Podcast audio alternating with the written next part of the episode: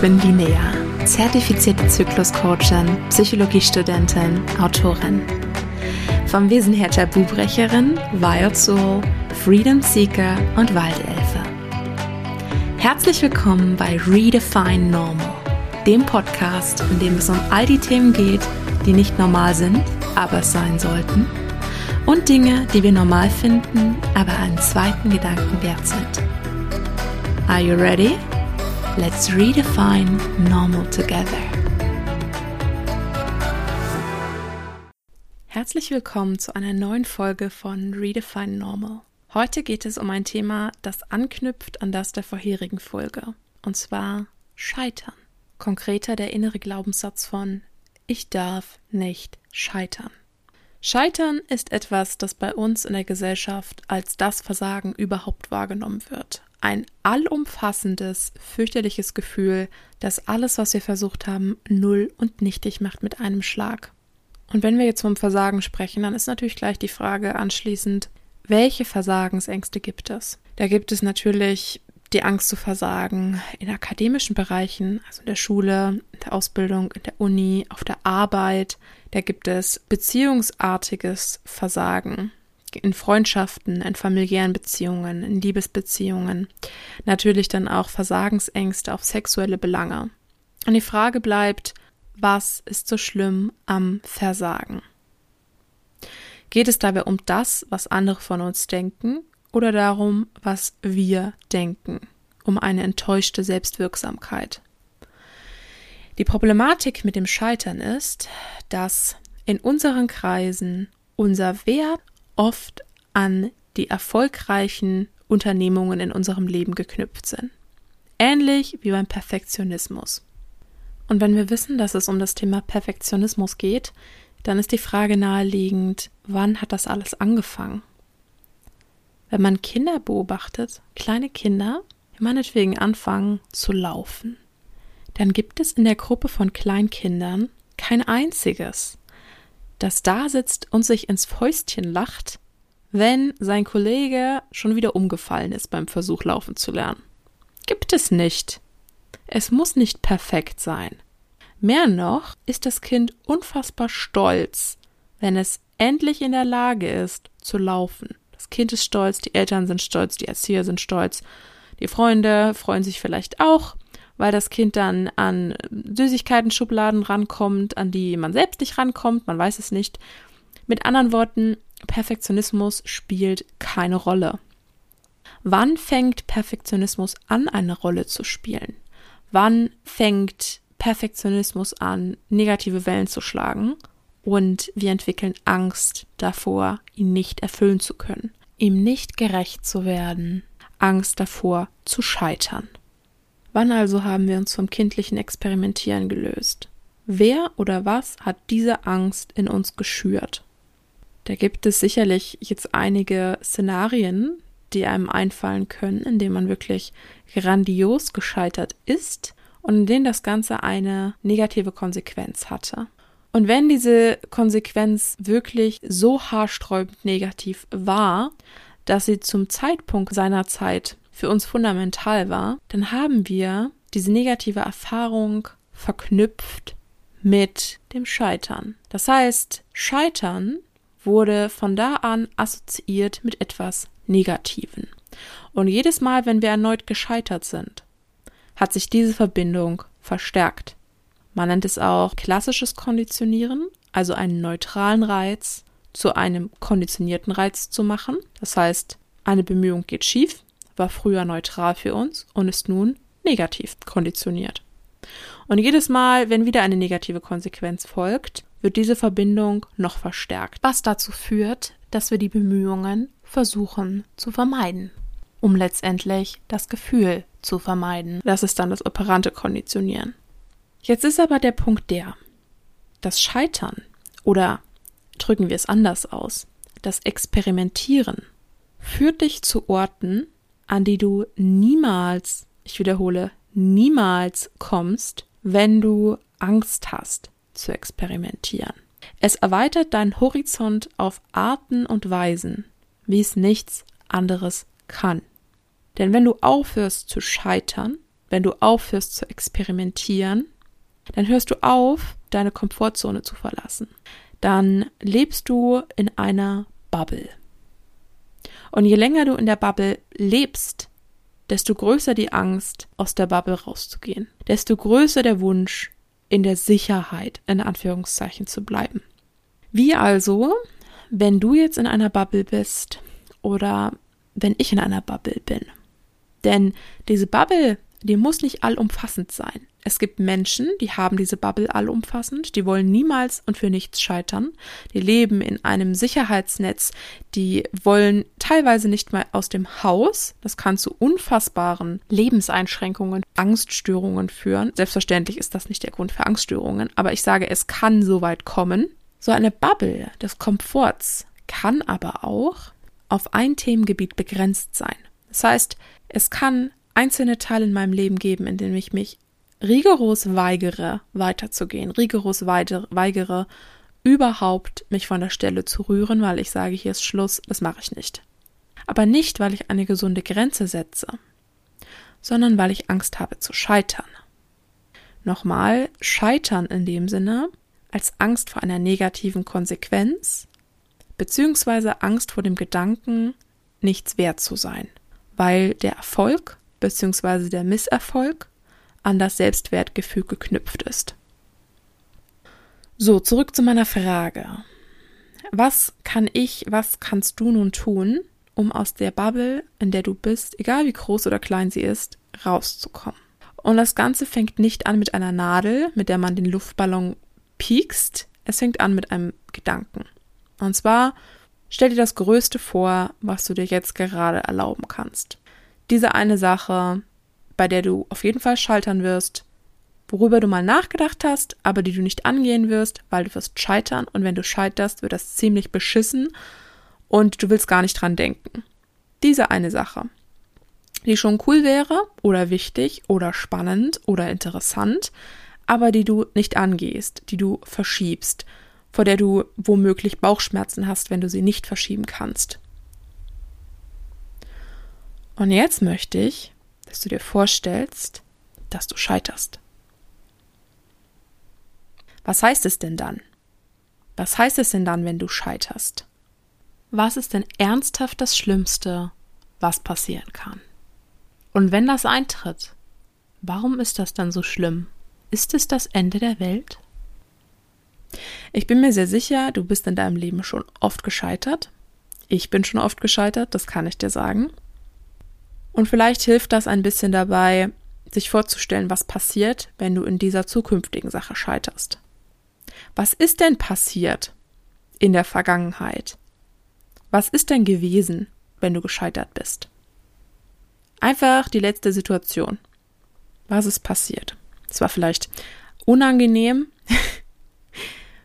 vielleicht hatte es auch Konsequenzen direkt. Ja, kann sein.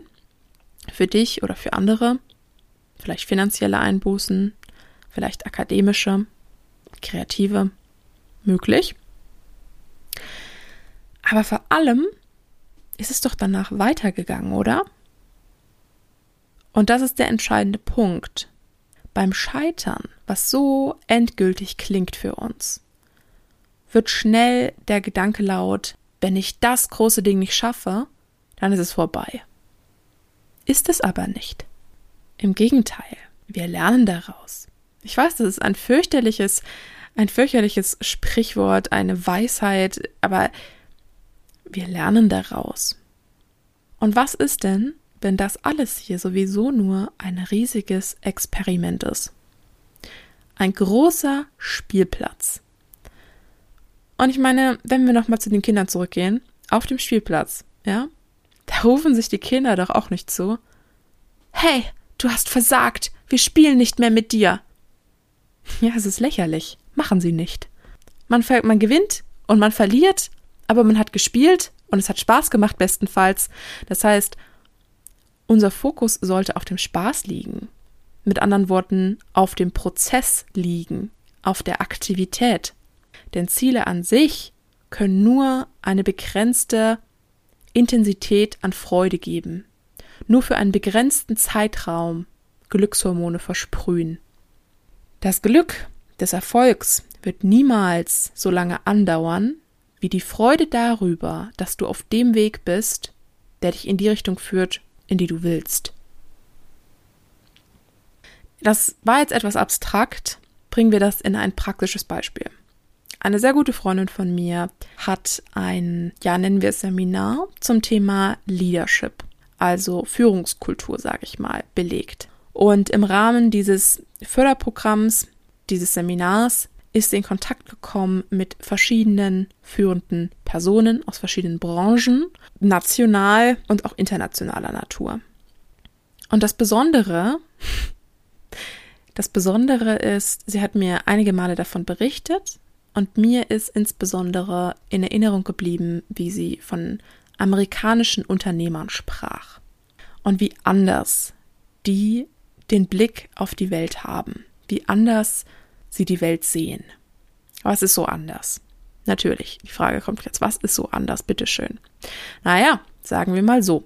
In Amerika wäre es nun völlig normal, wenn du Unternehmer bist und du hast ein Unternehmen und du gehst bankrott. In Deutschland wäre da in den meisten Fällen schon Scham, Urteil, Traurigkeit und das Ende. In Amerika, in Amerika ist es so, erste Business war ein Flop, aufgestanden, zweites Business. Zweite Business, hm, ist eine Weile gut gegangen, dann musste man Insolvenz anmelden. Dritte Business, ja, hat Spaß gemacht, aber irgendwann nicht mehr, hat man hingeworfen, viertes angefangen. Und mit dem vierten ist man super glücklich und super erfolgreich geworden. Es geht nicht darum, dass du ständig deine Meinung ändern musst. Es geht auch nicht darum, dass du Millionär werden musst, gar nicht.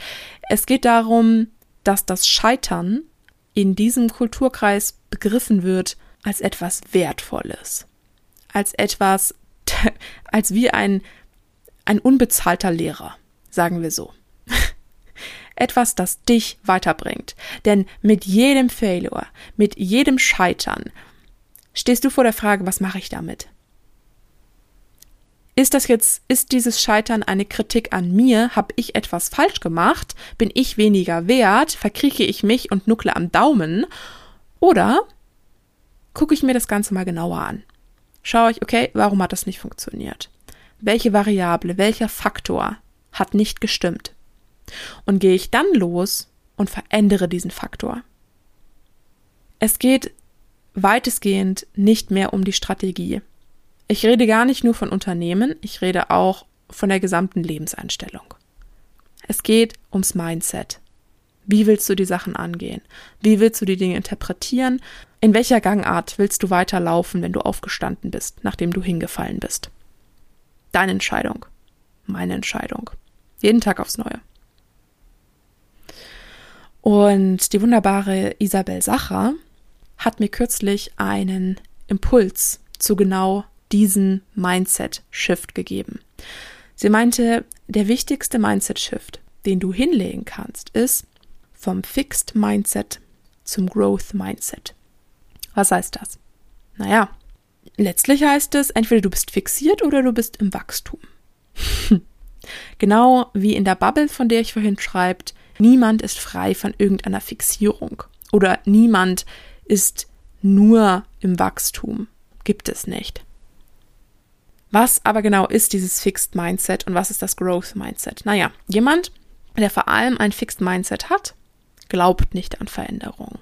Da würden so Sätze kommen wie, ich kann das nicht, Mann, ich bin einfach nicht der Typ dafür oder Menschen können sich nicht verändern, also so ein bisschen vielleicht, aber großartig nicht und der Hintergrund ist, dass Menschen mit einem Fixed Mindset, weil sie genau diese Dinge glauben, davon ausgehen, dass Erfolg der Marker für den eigenen Selbstwert ist und demnach auch Scheitern zu vermeiden ist. Daraus wiederum resultiert dann Angst zu scheitern. Sie haben keine Lust darauf, Herausforderungen einzugehen, denn die Sicherheit ist das, was eigentlich angenehm ist. Und das Growth Mindset Das sind jetzt Menschen, die glauben, dass Fähigkeiten und Talente entwickelt werden können. Dass das, was ich heute kann, nicht meine Grenzen von morgen vorgibt. Um es mit meinen Worten zu sagen.